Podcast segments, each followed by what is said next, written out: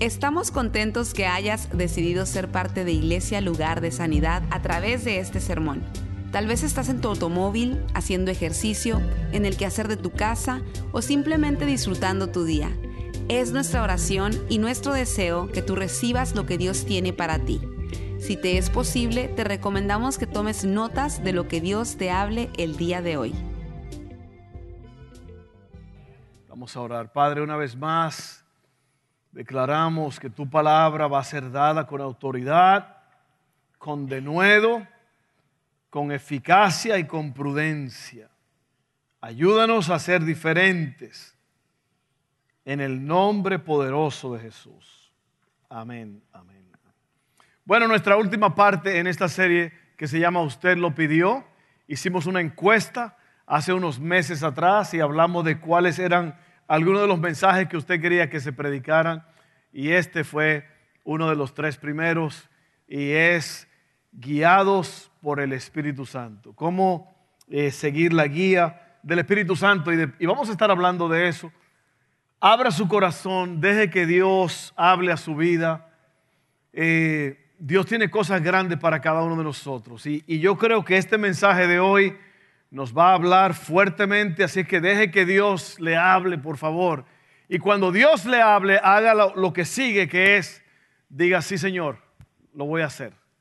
Amén. Así que en el nombre de Jesús vamos a, predicar este mensaje guiados por el Espíritu Santo. Y yo voy a hablar sobre el Espíritu Santo en un momento. Eh, pero yo quiero comenzar preguntándote, porque el título es Guiados por el Espíritu, y yo quiero preguntarte ahora mismo, ¿qué es lo que guía tu vida? O sea, ¿qué es lo que te empuja? ¿Qué es lo que tú piensas cuando tú te levantas en la mañana o cuando te acuestas o durante el día? ¿Qué es lo que guía tu vida? Todos tenemos algo que guía nuestras vidas. Quizás lo que te guía en este momento es un problema hay personas que hay un problema que los domina, los controla, los empuja, los hunde. Puede ser un plazo o una exigencia.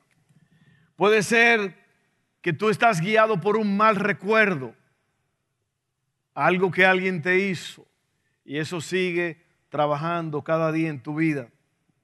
A lo mejor es un temor constante. Hay cientos de circunstancias, razones y sentimientos que guían nuestras vidas. Pero aquí te voy a hablar de los cinco más comunes. Número uno, a muchos los guía la culpa. La culpa. Viven atormentados por el pasado. Hace poco yo hablé con una pareja y la persona me decía, ¿será que esto es todo mi culpa, lo que está pasando en mi casa, lo que está pasando con mis hijos? Las personas tienen una tendencia a culparse a ellos mismos y eso los hunde en dolor y hay personas que viven empujados, cautivados por la culpa. Número dos, a muchos los guía la ira y el resentimiento. Se, encierran en algo que alguien le hizo. El resentimiento es volver a sentir. Y muchas personas se pasan el día airados y resintiendo lo que le han hecho. Y eso es lo que guía lo que empuja sus vidas. Estás resentido. Resentimiento. Re, volver a sentir. Y lo que pasa es que cuando alguien te, dice, te hace algo y tú no resuelves ese algo, si tú no lo perdonas, si tú no tratas con eso, puede ser que alguien te hizo algo hace seis meses o hace un año o hace cinco años o diez años. El cerebro tiene una, área que se encarga de la memoria y si tú no resolviste ese problema, si no lo trataste, si no lo perdonaste, y por ejemplo tú ves de repente a la persona que te hizo el daño, que te lo hizo hace 10 años, el cerebro piensa que eso sucedió ahora. O sea, te hace pensar el cerebro que el asunto está pasando ahora cuando no lo tratas. Y por eso es que la gente resiente. ¿Te das cuenta? Tú resientes porque el problema no ha sido resuelto y todavía está vivo. Está ardiendo allí dentro de ti. Y por eso es que las cosas hay que perdonarlas, hay que resolverlas. Amén. A muchos los guía el temor, viven atemorizados, con miedo. Eso es lo que no lo deja que salgan de sus casas, eh, no lo dejan que, tomen riesgo, no lo dejan que hagan cosas, porque están atemorizados, siempre tienen temor, temor, temor, temor. A muchos los guía el materialismo, la necesidad, el deseo de querer más y más y más los hunde. No tienen tiempo para la familia, no tienen tiempo para pasar con Dios. Todo lo que piensan es cómo conseguir más dinero. Y déjeme decirle, la Biblia dice que los que quieren hacerse ricos caen en lazos. No hay nada mal en tener dinero, eso es bueno, tener dinero es bueno, pero cuando usted quiere hacerse rico, solamente por hacerse rico, ahí hay un problema serio. hay personas que lo tienen todo, pero no tienen nada. A muchos los guía la necesidad de ser aceptados. Y esa es una muy fuerte. Alguien dijo que hay personas que se pasan la vida tratando de ser aceptados por la gente y se le olvida que Dios ya los ha aceptado como son. Oiga, usted no tiene que hacer un performance, usted no tiene que actuar para nadie, usted no tiene que impresionar a, a nadie. Usted no tiene que mostrarle nada a nadie. Lo que usted tiene que hacer es ser la mejor versión de usted misma para usted mismo y para Dios. Una de las cosas que yo admiro de mi hija Hailey es que a ella no le importa nada en, quién, en frente de quién está. Ella hace lo que va a hacer. Ella dice lo que va a decir, ella hace lo que va a hacer y a ella no le interesa quién esté ahí. Ella lo hace y lo hace sin miedo porque ella no está interesada en qué va a pensar la gente de ella, por cualquier razón u otra. Pero estas son las cinco cosas más comunes que hacen que la gente se atormenten y que eso sea lo que domina su día. Te, estabas, te pusiste a pensar mientras hablamos de esto.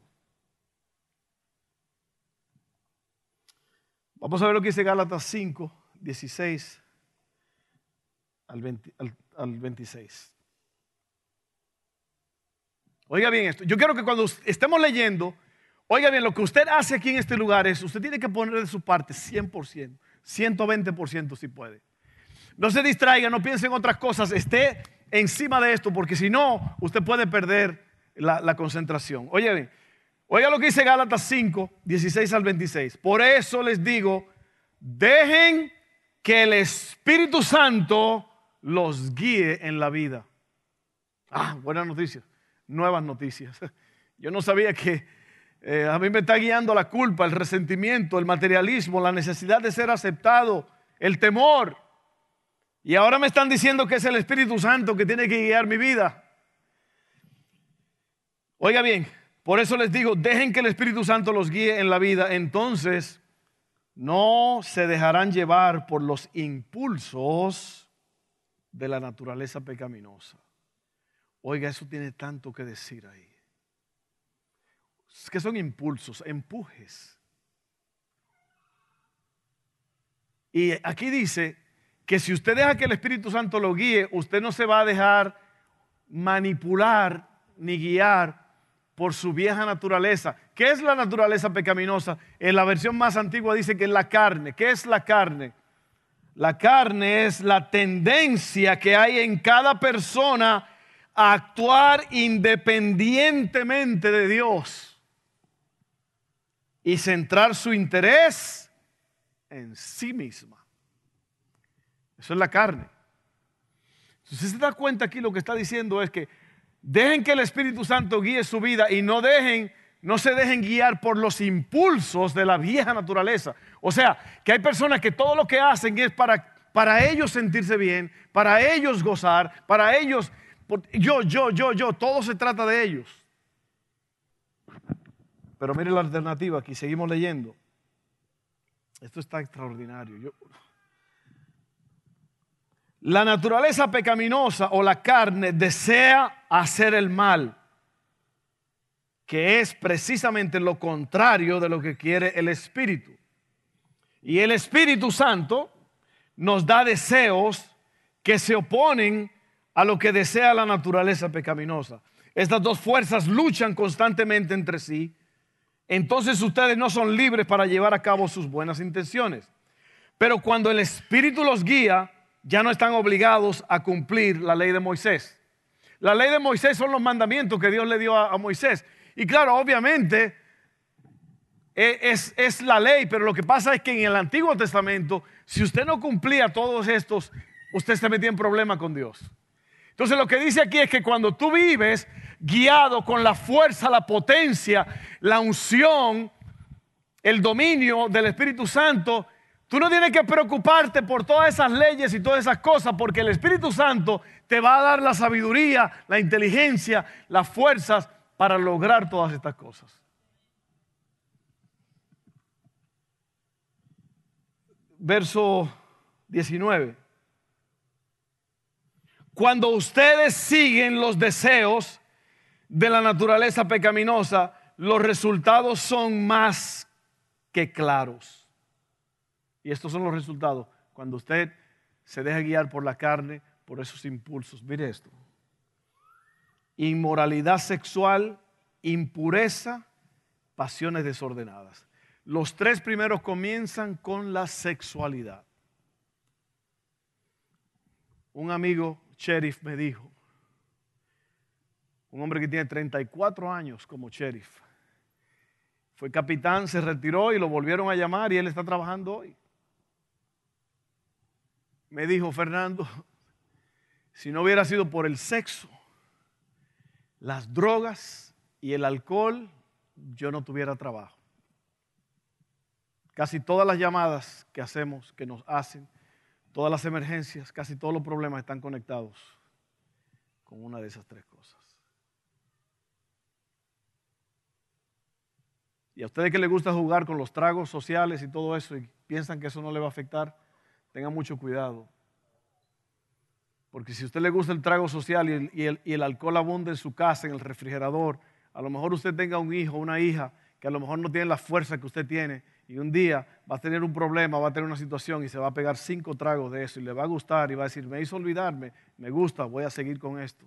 Y ahí usted tiene su próximo alcohólico para las estadísticas.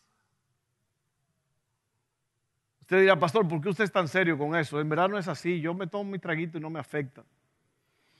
Yo conozco gente que se toma su traguito y no le afecta, pero los hijos son alcohólicos. Hoy hay que irlo a sacar de la cárcel, hay que pagar fianza, hay que estar con jueces y cortes.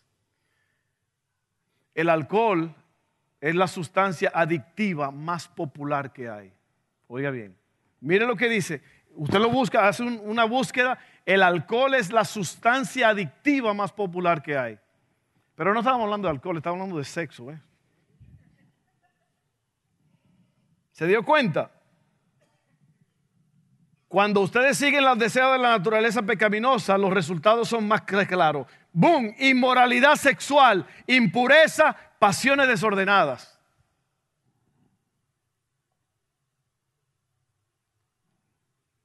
Dios los hizo seres sexuales, pero es una esto es una perversión aquí. Cuando usted lo lleva a ese próximo nivel de perversión, ahí, boom, se manifiesta eso. Cuando usted vive va por los impulsos.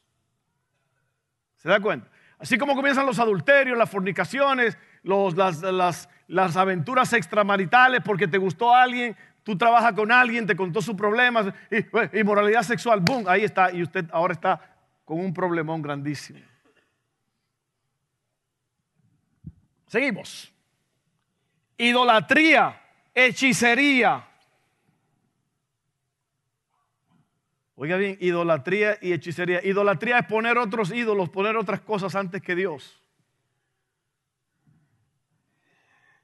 Hostilidad, peleas, celos, arrebatos de furia, ambición egoísta, discordias, divisiones, envidias, borracheras, fiestas desenfrenadas y otros pecados parecidos.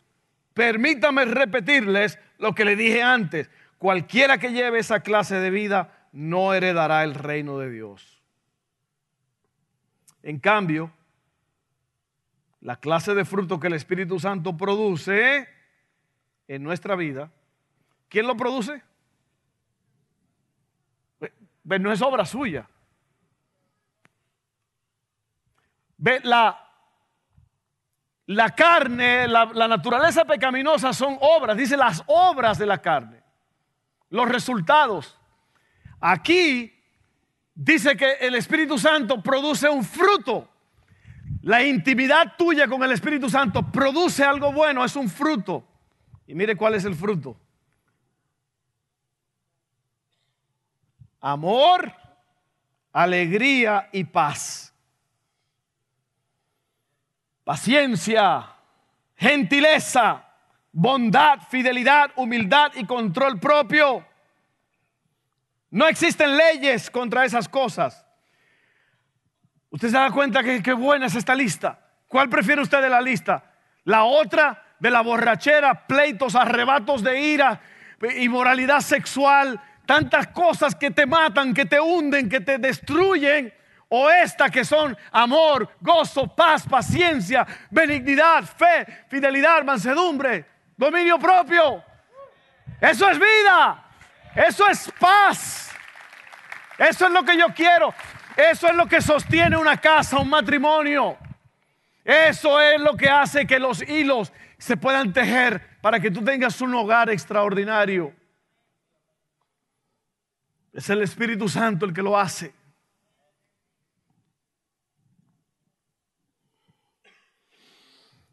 La carne es la tendencia que hay en cada persona a actuar independientemente de Dios y centrar su interés en sí misma. Los que pertenecen a Cristo Jesús han clavado en la cruz las pasiones y los deseos de la naturaleza pecaminosa y los han crucificado allí. Ya que vivimos por el Espíritu, sigamos la guía del Espíritu en cada aspecto de nuestra vida. No nos hagamos vanidosos, ni nos provoquemos unos a otros, ni tengamos envidia uno de otros. Yo tengo aquí dos puntitos nada más que lo voy a dar rápidamente. La primera es le presento al Espíritu Santo. ¿Cómo puede uno dejarse guiar por alguien que uno no conoce? estamos hablando del Espíritu Santo, la tercera persona de la Trinidad. Si usted lee en el Génesis capítulo 1, dice que la tierra estaba desordenada y vacía y el Espíritu de Dios se movía sobre la faz, sobre la superficie de la tierra. La versión, eh, el, idioma original más o menos dice que el Espíritu estaba como aleteando sobre la faz, sobre el desorden. Y cuando Dios el Padre dijo, sea la luz, ¡boom! Apareció la luz. El Espíritu Santo es el agente que produce lo que el Padre dice. Y tu vida desordenada, Dios puede traer orden a través de ese maravilloso ser llamado el Espíritu Santo, que es la tercera persona de la Trinidad. ¿Cómo puede uno dejarse guiar por alguien que no conoce? Ahí es donde está la comunión. O entra la comunión, que quiere decir unión común. Santiago 4, 7 al 10 dice, y yo en verdad espero que usted esté recibiendo esto. Porque mire, usted puede salir de aquí igual que como usted entró. Usted puede salir una persona totalmente transformada, con una vida nueva, con un futuro nuevo y con un aspecto diferente de la vida.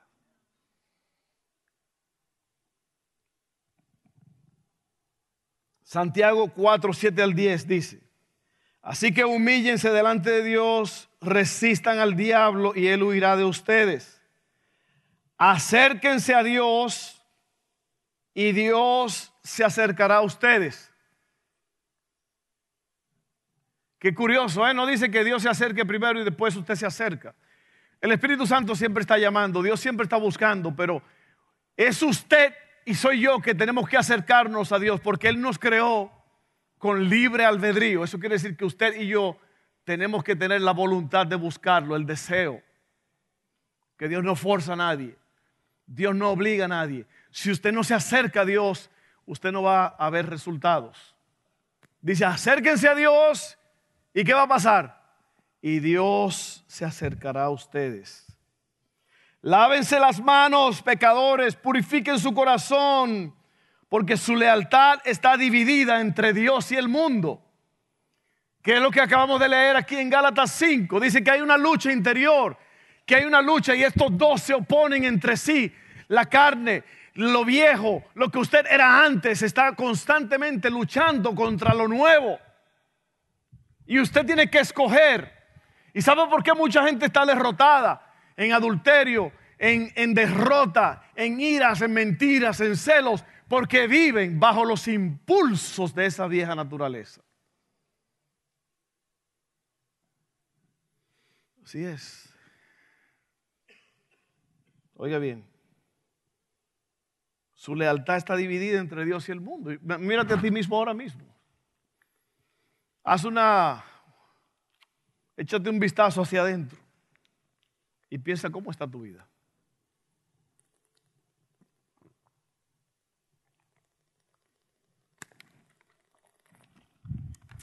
Ah, eso es jugo de nube. Mírate a ti mismo ahora mismo. Mírate a ti mismo ahora mismo. Y examina tu condición. ¿Cómo estás? ¿Cómo está tu vida? Tú estás en ese gozo. Tú estás en ese nivel de que tú estás viendo cosas en el reino, tú estás, Dios te está hablando, el Espíritu Santo te está guiando, o tú estás viendo cómo puede vivir con un pie en el mundo y otro pie en las cosas de Dios. A ver cómo me balanceo aquí. Caigo aquí con los muchachos de antes. Me gustan las viejas amistades. ¿Cuántos saben que las viejas amistades traen viejos hábitos? Acá con la iglesia porque obviamente, obviamente usted está aquí por alguna razón. Pero yo no le voy a caer encima a usted y lo voy a despedazar. Ustedes que No, no, no, usted está aquí. Por lo menos usted está aquí. Usted batalló, peleó, hizo cosas, pero aquí está, aquí llegó. Así que aproveche la ocasión y aproveche el momento, aproveche que Dios está aquí y óigalo. Oiga bien, de Ragren, parece como alemán de derramen lágrimas por lo que han hecho. Que haya lamento y profundo dolor, que haya llanto en lugar de risa y tristeza en lugar de alegría. Humíllense delante del Señor y Él lo levantará con honor. ¿Sabe lo que yo creo que está hablando aquí? A menos que a usted no le duela el pecado, la, inmundicia, la basura de este mundo, usted nunca va a querer correr hacia Dios.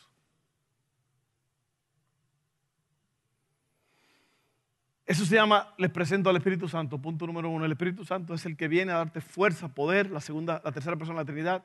Dice la Biblia que cuando usted cree en el Señor Jesús, Él viene a ser morada en su vida, Él viene a llenarlo con su poder.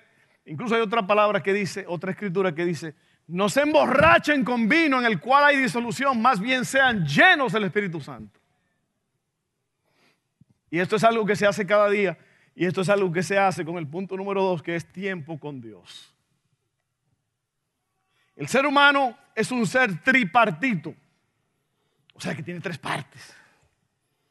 Esto quiere decir que está compuesto de tres partes. Primera de Tesalonicenses 5:23 dice, ahora que el Dios de paz los haga santos. ¿Quién es que lo va a hacer santo? ¿Sabe? Una de las cosas más curiosas que hay son esos evangélicos de hueso colorado. ¿Se ha topado a usted alguno que cuando te ven te hacen un scan, te juzgan, te condenan, que tú tienes eso aquí y que tú te andas así y eso así y la la la la y todo es lo de afuera? Y sabe que la transformación no empieza desde afuera hacia adentro, la transformación comienza desde adentro hacia afuera. Me dijo un amigo cubano una vez, allá en Cuba, chicos, las mujeres tenían el pelo largo por atrás, pero era para compensar con la lengua larga que tenían para poder balancearse. Porque muy del concilio, muy, muy así de falda larga y pelo largo y todo, pero la lengua larga hablando mal de todo el mundo.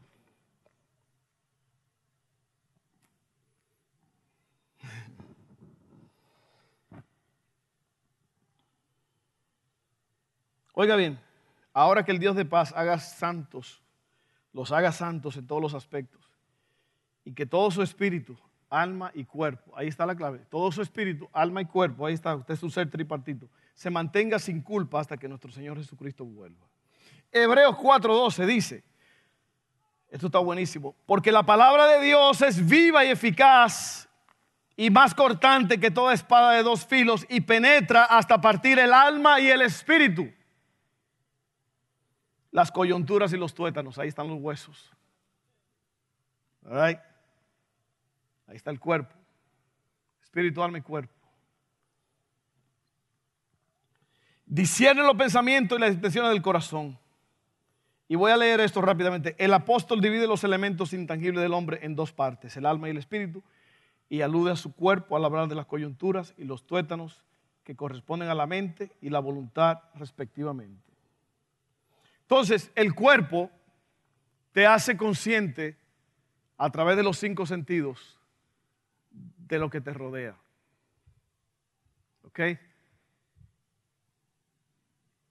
Tú tocas, tú sientes, tú oyes, tú hueles, tú ves. El cuerpo humano te hace consciente de, tu, tu mundo alrededor, de lo físico. El alma es un poco más profundo. En el alma está el intelecto, la voluntad y las emociones. El intelecto, la voluntad, el deseo de hacer las cosas y las emociones. Y luego está el espíritu. El alma te hace, perdón, el alma te hace consciente de ti mismo, de ti mismo. El alma es tu autoconocimiento.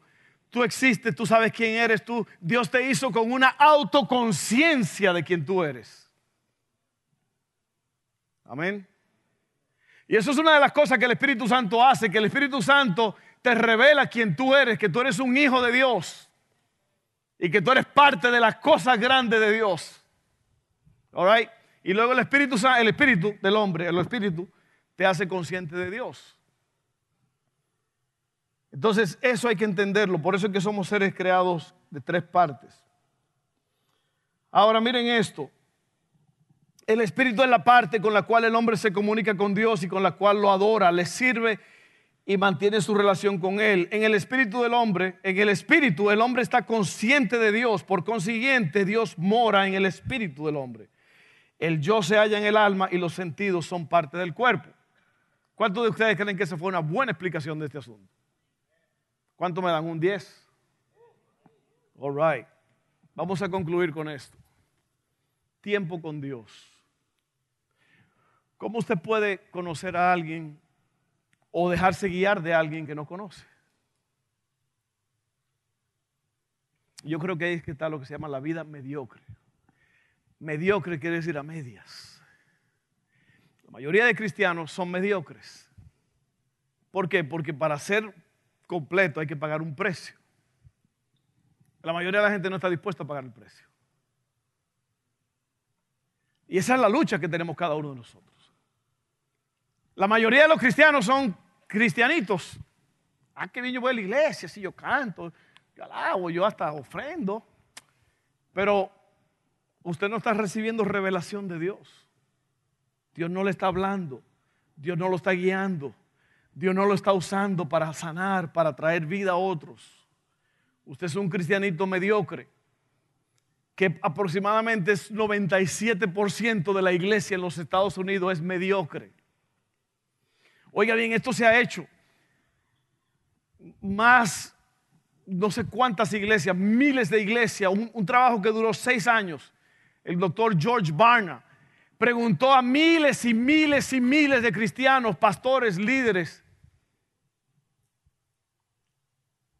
La pregunta era si habían llegado a la conclusión de que vivían totalmente para Dios, dependían de Dios y estaban totalmente entregados a Dios, solamente 3%.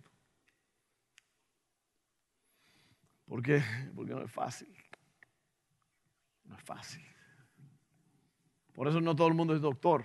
¿Cuántos, ¿cuántos conocen ustedes doctores, amigos? Muy raro, ¿verdad? ¿Por qué? Porque los doctores es una carrera que dura 12 años, 10 años. Una carrera dura. Y ser un cristiano fuerte, firme y verdadero no es fácil. Por eso Cristo y, yo digo esto porque yo esto me lo estoy diciendo a mí mismo. Yo tengo que hablarme a mí mismo. Si yo no pongo de mi parte, yo voy a ser uno de esos 97%. Cristo le dijo a los discípulos, hombre de poca fe, oye, están conmigo. Yo le hablo a los vientos y a los mares y me oyen, se calman, resucito a los muertos. Y todavía estos estaban como medio, ¿será o no será? Imagínense si esos eran los discípulos que estaban viendo a Jesús, el Hijo de Dios, ahí haciendo cosas increíbles. Imagínense usted y yo ahora que estamos desconectados, que muchos de nosotros el único tiempo que recibimos de Dios es este. Pero Dios quiere que tú seas guiado en todo por el Espíritu Santo. Que cuando tú te levantes en la mañana, el Espíritu Santo te esté hablando, te esté guiando, te esté poniendo cosas en tu mente, en tu corazón, en tu espíritu. Que el Espíritu Santo ponga personas. Que el Espíritu Santo te dé fuerzas. Si estás batallando con algo, si estás pasando por una crisis, el Espíritu Santo quiere ser tu paracletos, que es el abogado personal de uno.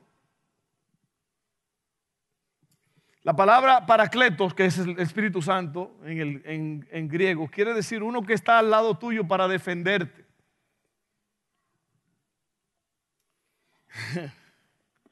Déjeme leerle esto aquí ya.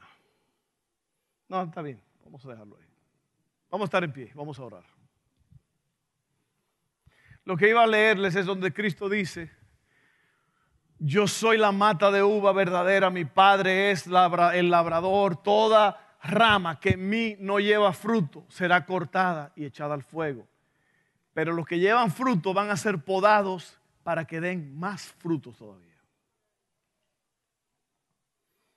Vuelvo a repetir, yo estoy, ya, ya lo terminé, me falta poco, me falta un análisis, una cosita ahí. El hombre que pudo haber sido, se llama el libro. Y ese libro me tiene a mí impactado. Yo, yo estoy pensando en eso todo el tiempo porque el mundo está lleno de hombres que pudieron haber sido. Y cuando digo hombres, también mujeres. Porque tú tienes todo el potencial que tú necesitas para vivir una vida extraordinaria, una vida al máximo. Lo tienes. Nada más que a la gente le gusta más la carne.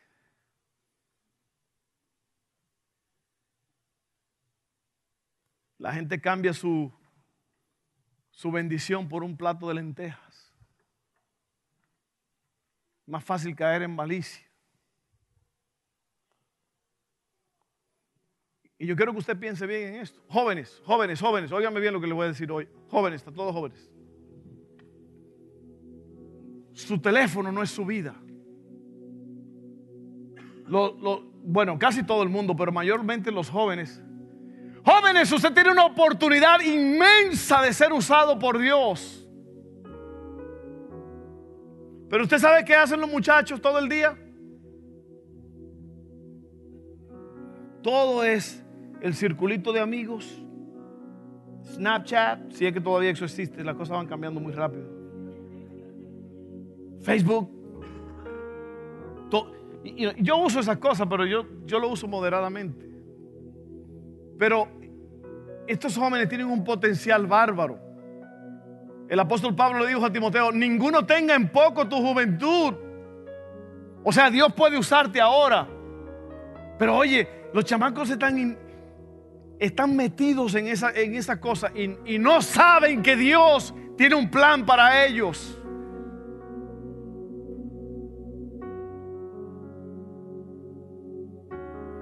Te van a ofrecer, oiga, mujeres, hay hombres que te van a querer conquistar, te van a hablar bonito, te van a querer llevarte una cama por ahí. No le hagas caso. Tú tienes un llamado mucho más grande. Acuérdate que los tres primeros frutos son inmoralidad sexual, malicia. Son tres cosas. Impureza. Estamos siendo atacados. Huye de eso. Pablo le dijo a Timoteo, huye de las pasiones juveniles. Oye bien, si tú no te cuidas, la carne va a tener más fuerza en tu vida que cualquier otra cosa. tu vida va a ser un relajo. Tu vida va a ser un vaivén. Tu vida va a ser un desbalance. Tu vida va a ser una locura. Tu vida va a ser arreglando hoy lo que dañaste ayer y preparándote para echar a perder el día de hoy y vas a tener que repararlo mañana. Eso es lo que la mayoría de la gente está haciendo, reparando, reparando, reparando, porque no han preparado. Siguen cometiendo los mismos errores vez tras vez, esperando diferentes resultados. Esta vez será mejor. Oiga, ciérrese, ciérrese. No entregue lo que es de Dios. Espere hasta el día santo en que Dios le dé la autoridad y el permiso. Cuide su mente. Van a venir pensamientos de, de inmoralidad, de mentira, de venganza, de todo. Dígale que no. Usted entrénese y deje que el Espíritu Santo le dé las fuerzas. Deje que el Espíritu Santo se enseñoríe de usted. Que Él sea la fuerza que lo domina. Y cuando usted haga eso, usted va a tener un poder tan grande en su vida que va a pasar como con los apóstoles, que la sombra, la sombra de estos hombres sanaba a los enfermos.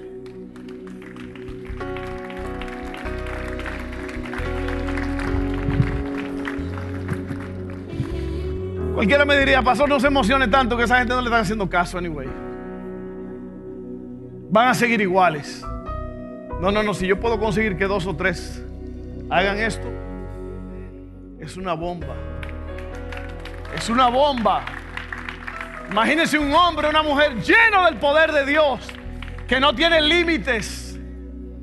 Y Cristo dijo, oiga, Cristo dijo, ustedes van a hacer cosas mayores que yo porque yo tengo un lapso de tiempo, yo voy al Padre, pero ustedes tienen la autoridad de hacer cosas muchísimo más de lo que yo hice. Y nosotros ni un resfriado podemos sanar. Amén. Vamos a hacerlo. Vamos a pasar al altar a orar un ratito.